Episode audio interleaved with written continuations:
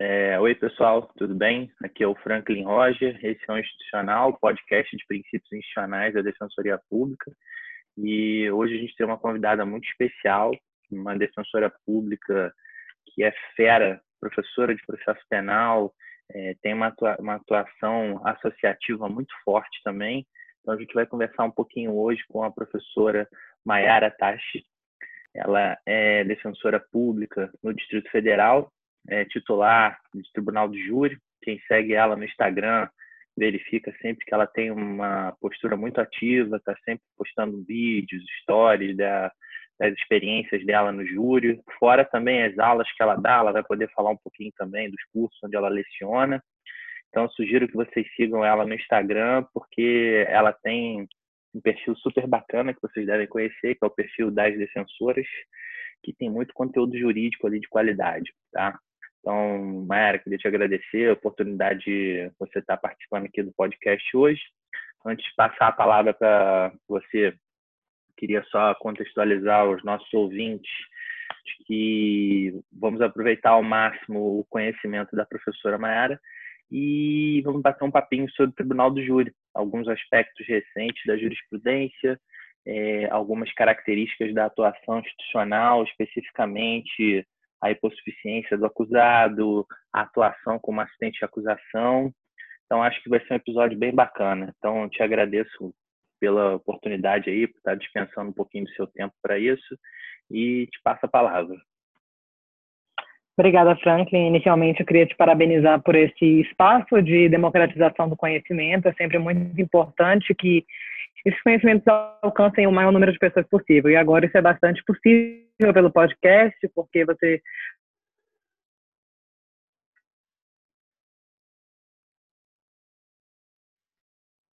pode ouvir em qualquer lugar. Eu sou defensora pública aqui no Distrito Federal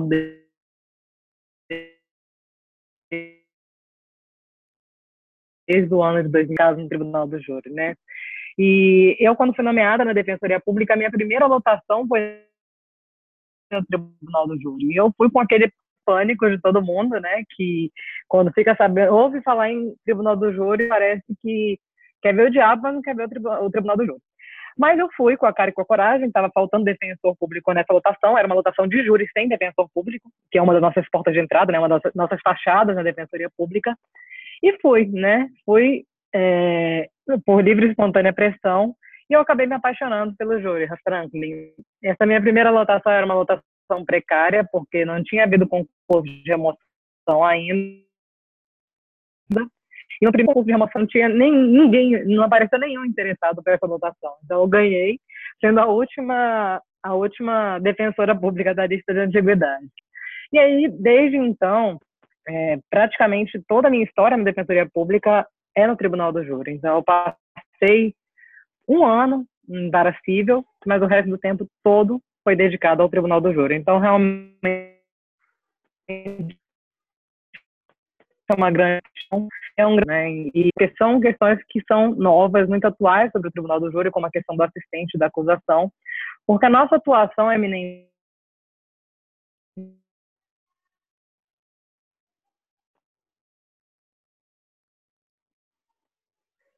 recentemente, ela é na área que responsabilidade ampla defesa a todos os acusados em processos criminais. Então, ela também deve prover os meios e, e recursos inerentes a essa ampla defesa. E nesse ponto entra a Defensoria Pública.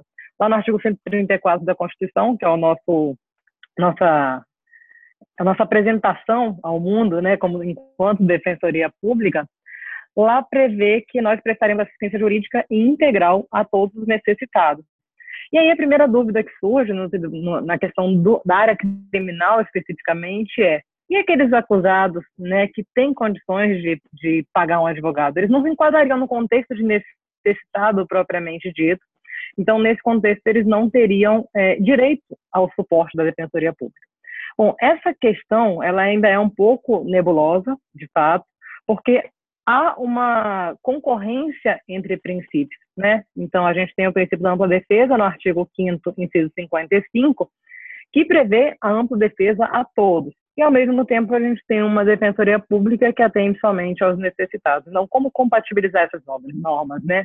Aí, a interpretação que tem sido feita é de que tem que se dar máxima efetividade aos direitos, aos direitos fundamentais, e isso aí você sabe mais do que ninguém, mas de que nesse contexto a Defensoria Pública então deve atuar também em favor daqueles que não têm condições de contratar um advogado, né?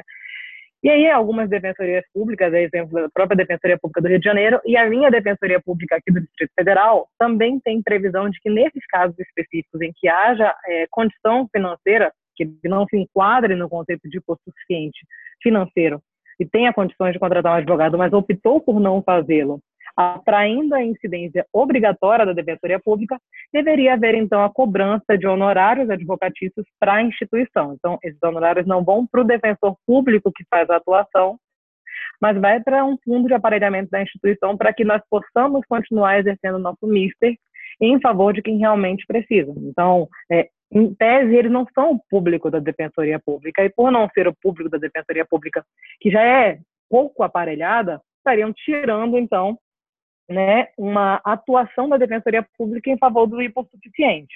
Quando você tem esses, esses honorários retornando para um fundo da Defensoria Pública, então isso amplia a nossa possibilidade de atuar em favor dos hipossuficientes. Mas isso, como você sabe, né, Franklin, ainda é um terreno um pouco nebuloso. Né? Não tem não tem jurisprudência específica em relação a isso.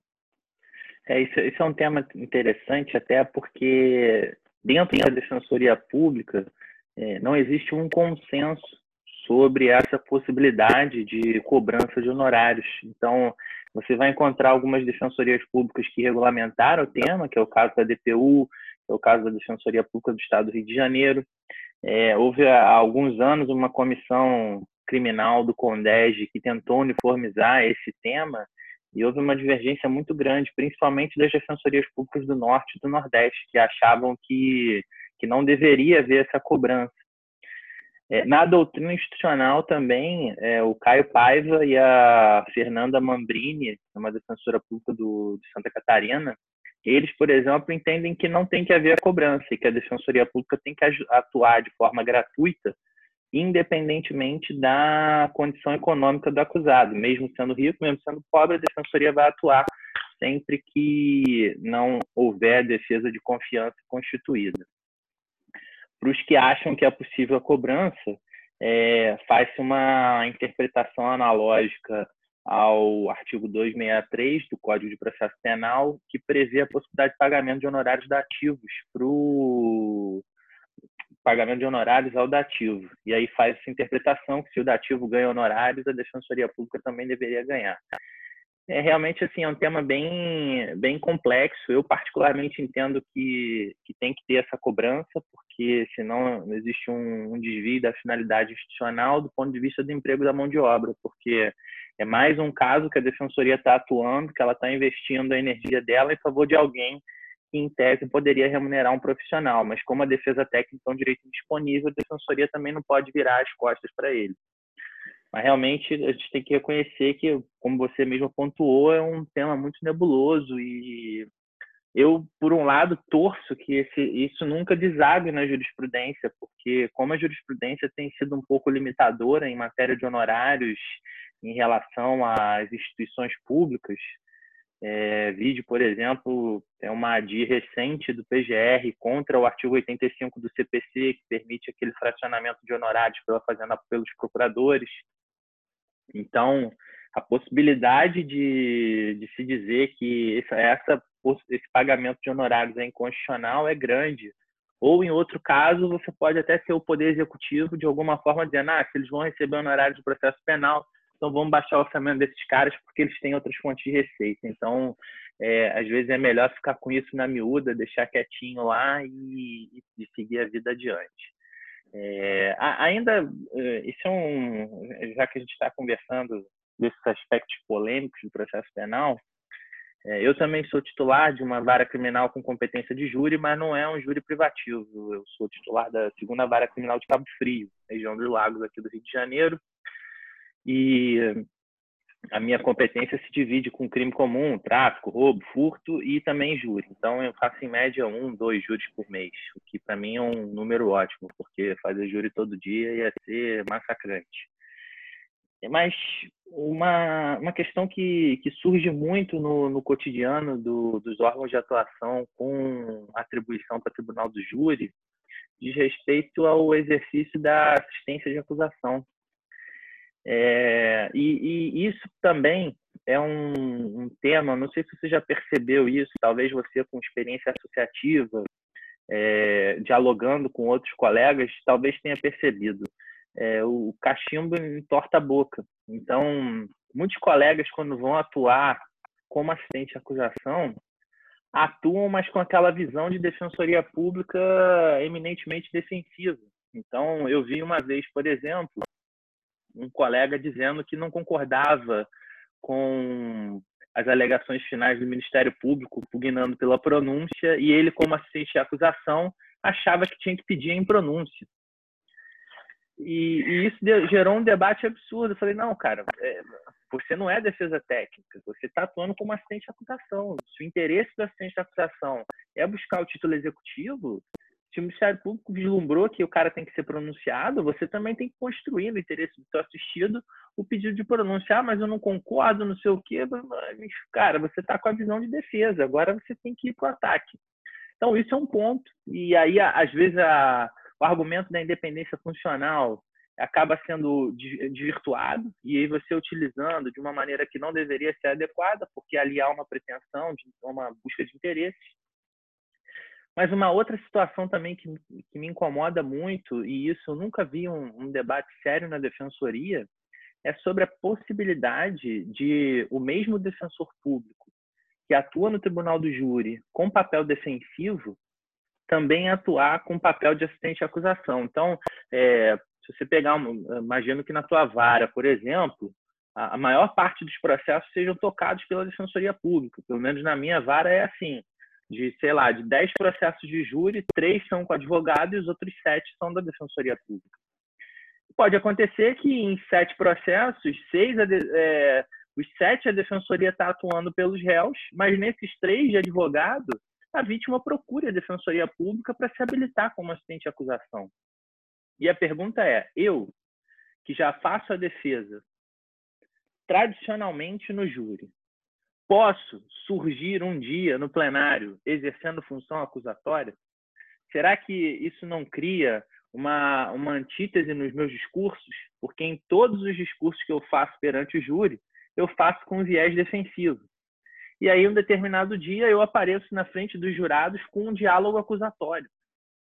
Hum. É, para o jurado que é leigo, ele não vai compreender, ele vai achar, porra, eu não posso dar credibilidade para esse defensor, porque cada dia ele chega aqui e fala uma coisa diferente. Uma hora ele diz que a prova é frágil, que não pode confiar no depoimento policial, outra hora ele vem aqui sustentar uma acusação dizendo que o depoimento policial é válido, que a prova é boa, que tem que condenar com base em indícios. É, então, é, isso é um tema que, que nunca, nunca vi um debate sério na defensoria. No Rio de Janeiro, é, nós temos discutido um pouco a respeito disso, mas também muito, é, muito insipidamente. Então, eu queria ver de você se você já, já, já passou por alguma situação dessa aí no Distrito Federal tal, e qual a tua opinião em relação a isso? É, Franquinho, esse ponto é, é, bastante polêmico, né? Eu acho que inicialmente é importante primeiro a gente fixar uma premissa fundamental que é a premissa de que a Defensoria Pública pode sim atuar como assistente da acusação. Né? Isso já foi questionado e já foi objeto de alguns precedentes do STJ, inclusive um mais recente de 2018, que trata exatamente da situação em que há defensor no polo passivo e defensor no, na, no papel de assistente da acusação, e entendeu que isso também é possível. Né? E isso, embora não esteja expressamente previsto na nossa lei complementar, a lei complementar 80 ela só prevê o patrocínio de ação penal privada ou de ação penal privada subsidiária da pública. Eles não falam especificamente em assistência da acusação. Mas essa possibilidade da Defensoria Pública atuar nesse papel, ela decorre justamente da nossa assistência jurídica integral e gratuita. Então, é, se é um direito de, de as partes, né, o ofendido, de acessarem o processo na qualidade de assistência da acusação, ainda que seja um papel facultativo, ou seja, é uma parte acessória, uma parte é, adesiva no processo penal, é um direito de aquele ofendido participar. Então, aquele ofendido que não tem condições de contratar um advogado, ele não vai poder exercer esse direito que é atribuído a ele no processo penal. Perfeito, perfeito. Então, no momento, se a gente, se a gente analisar do viés dos direitos dos indivíduos, né, que estão assegurados constitucionalmente, a gente coloca uma pá de cal nesse assunto, né, Franklin? Aí não é a questão mais de prerrogativa da defensoria pública, mas é de direitos individuais que são assegurados e devem ser assegurados de forma isonômica a todos aqueles interessados. Então, a gente, passando dessa premissa de que a defensoria pode sim atuar como assistente da acusação, a gente entra nesse ponto um pouco mais polêmico, né?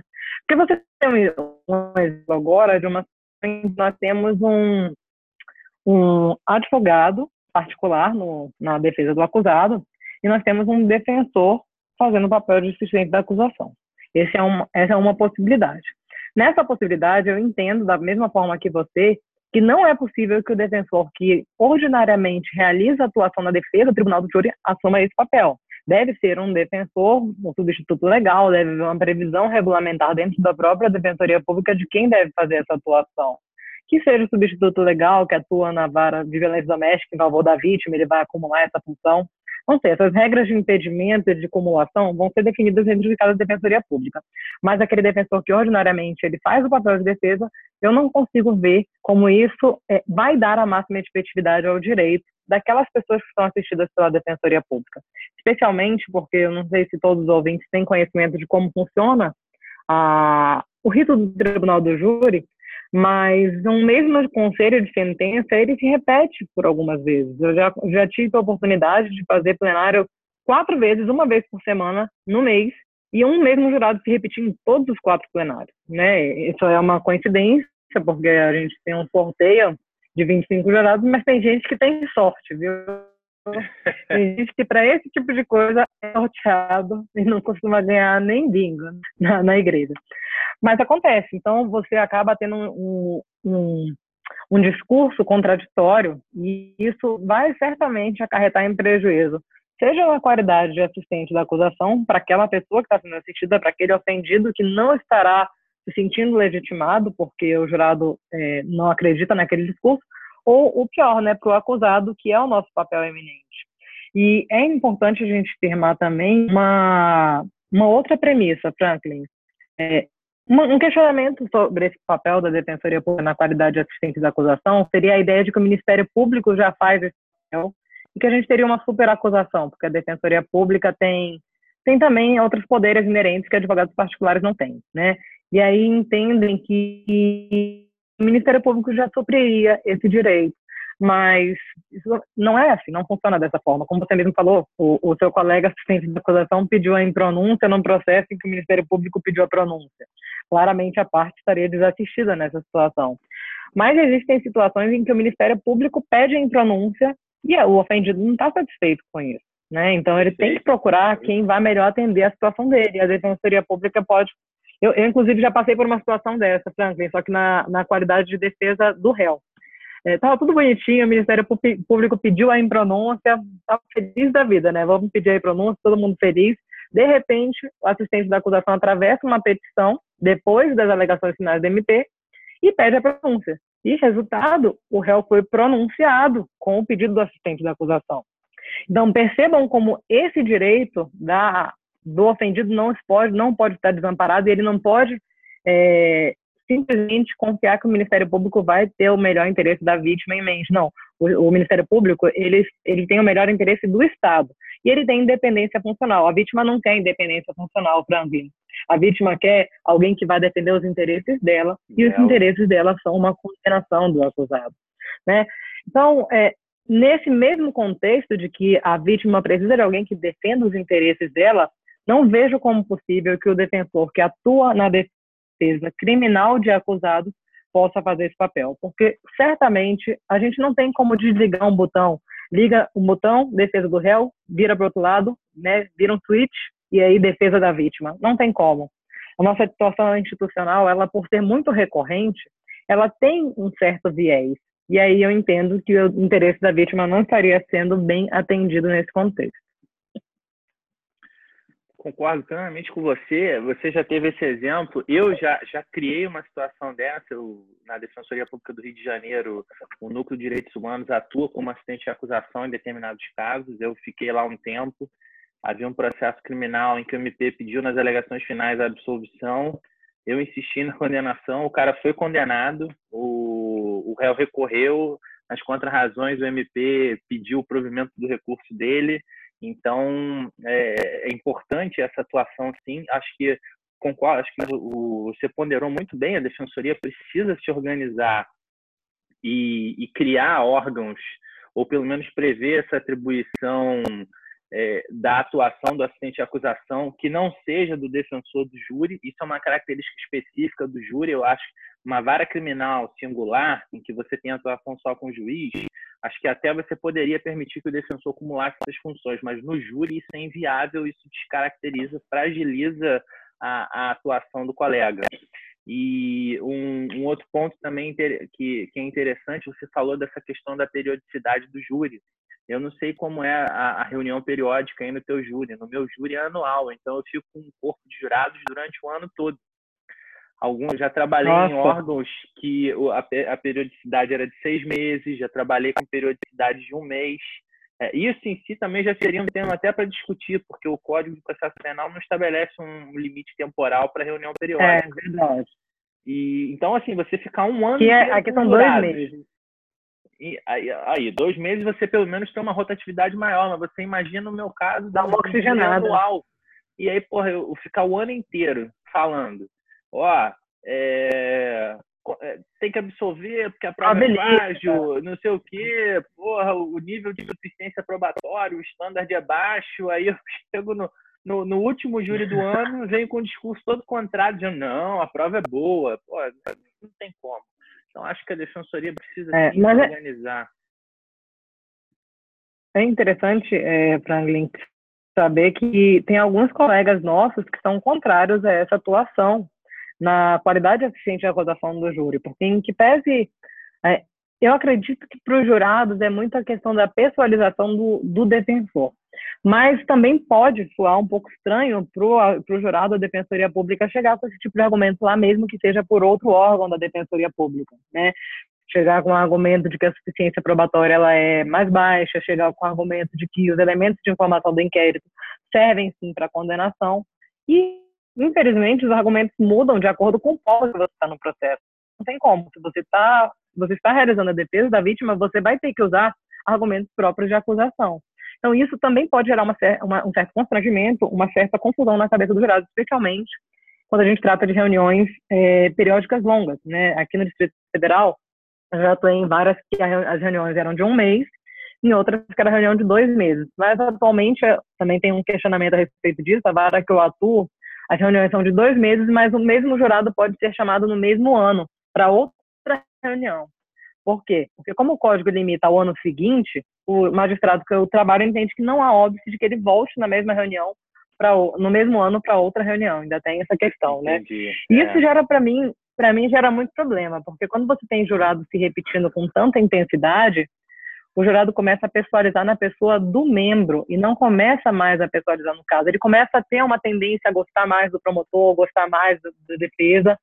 E aí você perde um pouco também aquela ideia do jurado com originalidade, né? Do jurado que vai lá para julgar o feito. Ele não, ele vai julgar de acordo talvez com, um promotor que ele acha que é mais é, honesto, ou com um promotor que ele acha que é mais leal, porque ele construiu uma imagem do membro da instituição ao longo de um ano. Então, isso aí, para mim, é extremamente problemático também, mas isso acontece. Mas a gente também não pode esquecer, Franklin, que nós temos uma atuação obrigatória pela vítima nos casos da Lei Maria da Penha, e isso também deve ser observado com um discurso institucional muito específico para esses casos. Então, é, atualmente, aqui no Distrito Federal, pelo menos, não há essa atuação na assistência da acusação, especificamente nos plenários do Tribunal do Júri, mas eu entendo que esse é um papel institucional que a defensoria pode deixar de dizer. É, nosso papel de defesa das minorias, né? E o papel obrigatório, inclusive, previsto no artigo 28 da Lei Maria da Penha.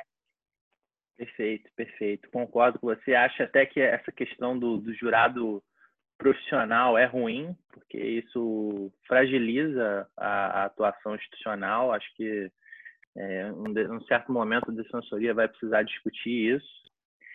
E a, eu queria ainda dentro dessa dessa pegada do júri, a gente ainda tem mais um tempinho para debater um tema, é trocar uma ideia com você sobre uma decisão recente do Celso de Mello, um habeas corpus, deixa eu resgatar o número dele aqui, é o 175889. É, nesse habeas corpus houve uma, uma situação interessante que o, o Celso de Mello entendeu que houve um cerceamento de defesa e determinou a anulação do júri. É, uhum. O caso basicamente foi o seguinte, para o nosso ouvinte se situar e a gente poder, é, poder discutir aqui qual a, a tua visão. Houve um primeiro júri, tá? É, e nesse primeiro júri, o, o réu foi condenado, a defesa recorreu e o Tribunal de Justiça anulou esse júri por conta de um excesso do promotor de justiça nos debates, teria parteado demais a defesa. Nesse segundo julgamento, o, o promotor, entre aspas, renovou a fase do 422 e requereu a oitiva de uma nova testemunha, que até então não tinha sido ouvida no júri anterior. E nesse ponto é até interessante fazer um alerta que o STJ já tinha decidido que na anulação do júri, o novo júri deveria respeitar o mesmo acervo probatório do júri antecedente. Então não haveria o 422. O processo baixou com o júri anulado, o que, que o juiz tem que fazer? Já marcar a nova sessão plenária e botar o processo para julgamento.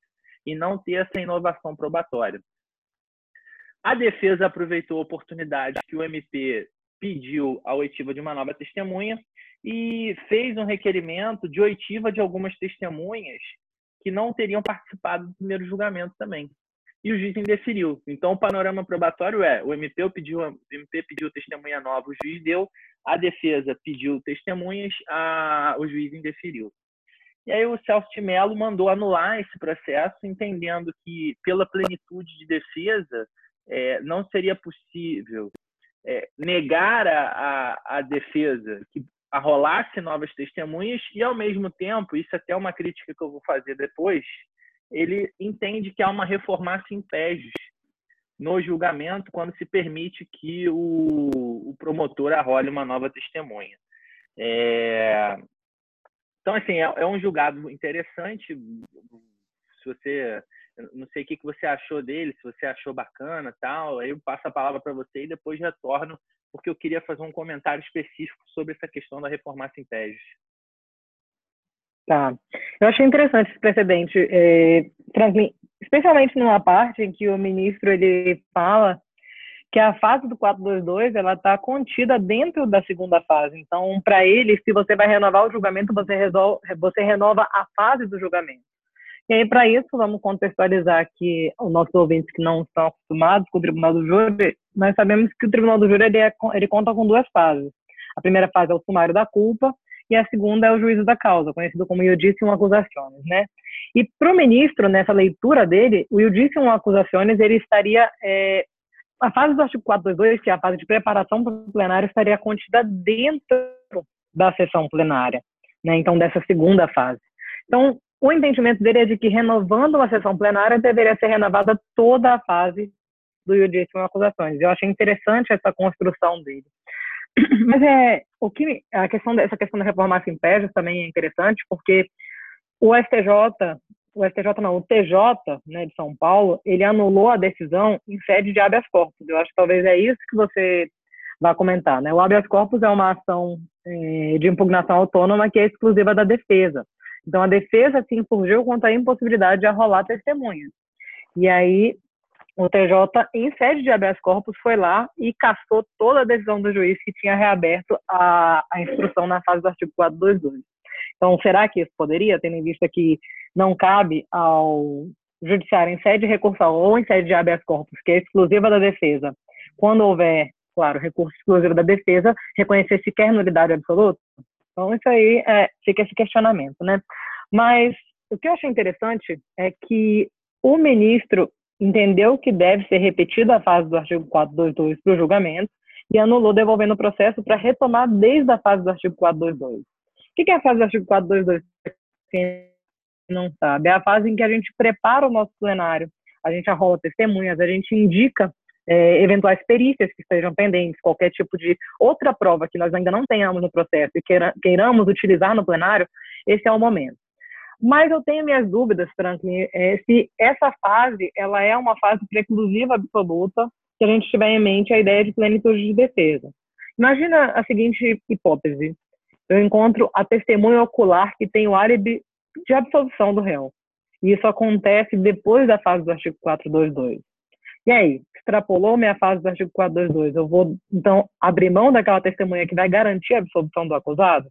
Isso aí tem que ser, então, é, flexibilizado com o princípio da plenitude de defesa. Esse 422 é uma norma processual penal infraconstitucional e que ela deve fazer às vezes quando a gente tiver uma norma maior, que é a norma da plenitude de defesa, que é inclusive em direito de garantia fundamental. Outro ponto, né? Ultrapassamos o 422, mas ainda temos documentos a juntar. Nós temos aí o prazo de três dias antes do plenário para que esses documentos possam ser utilizados no plenário. E em relação a esse novo plenário, eu poderia ou não juntar novos documentos, já que a data do plenário modificou? Porque a, o 479 ele é muito explícito, ele fala, eu tenho que juntar em até três dias antes do plenário. O documento apareceu só agora para o segundo julgamento. Eu não posso mesmo renovar o acervo probatório, mesmo que tenha uma prova em favor do acusado? Isso não violaria a plenitude de defesa? Independente do motivo pelo qual esse julgamento foi anulado. E outro ponto que o ministro não chegou a mencionar, mas que eu acho que é importante a gente ressaltar aqui, é que nós temos normas de caráter convencional sobre o assunto, né, Franklin? Lá no, na Convenção Americana de Direitos Humanos, o artigo 8.2f prevê que há o direito de defesa de inquirir as testemunhas presentes no tribunal. Perfeito. Ou seja, não pede nenhuma regra de antecedência. Se eu chegar com a testemunha e ela for essencial para a defesa, eu tenho direito de inquirir.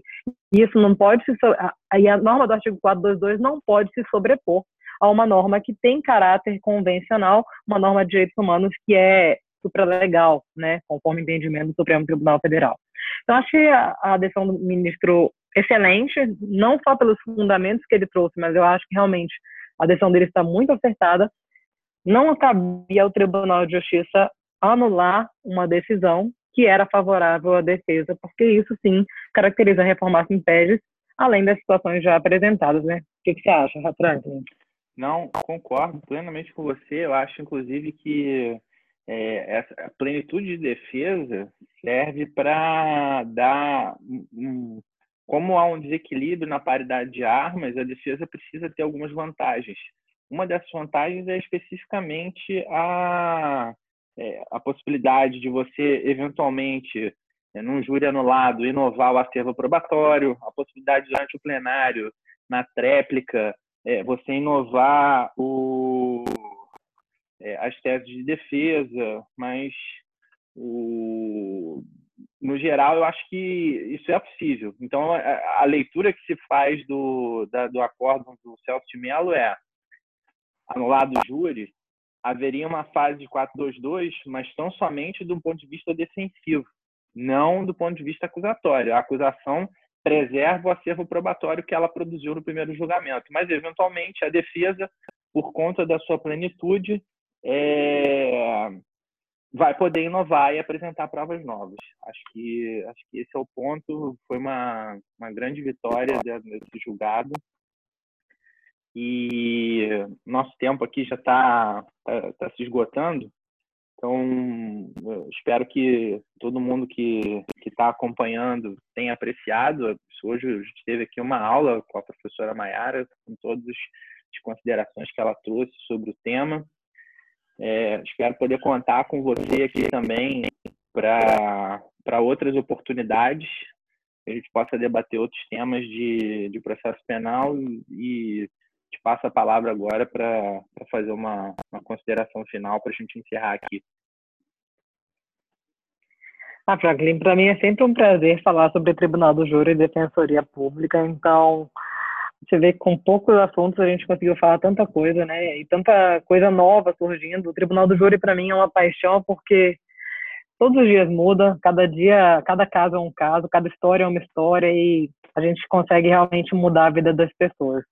Eu agradeço muito a oportunidade de participar, né? E estou à disposição, sempre que quiser conversar mais um pouquinho do Tribunal do Júri, essa é a minha verdadeira paixão. Pode me chamar que eu apareço de novo.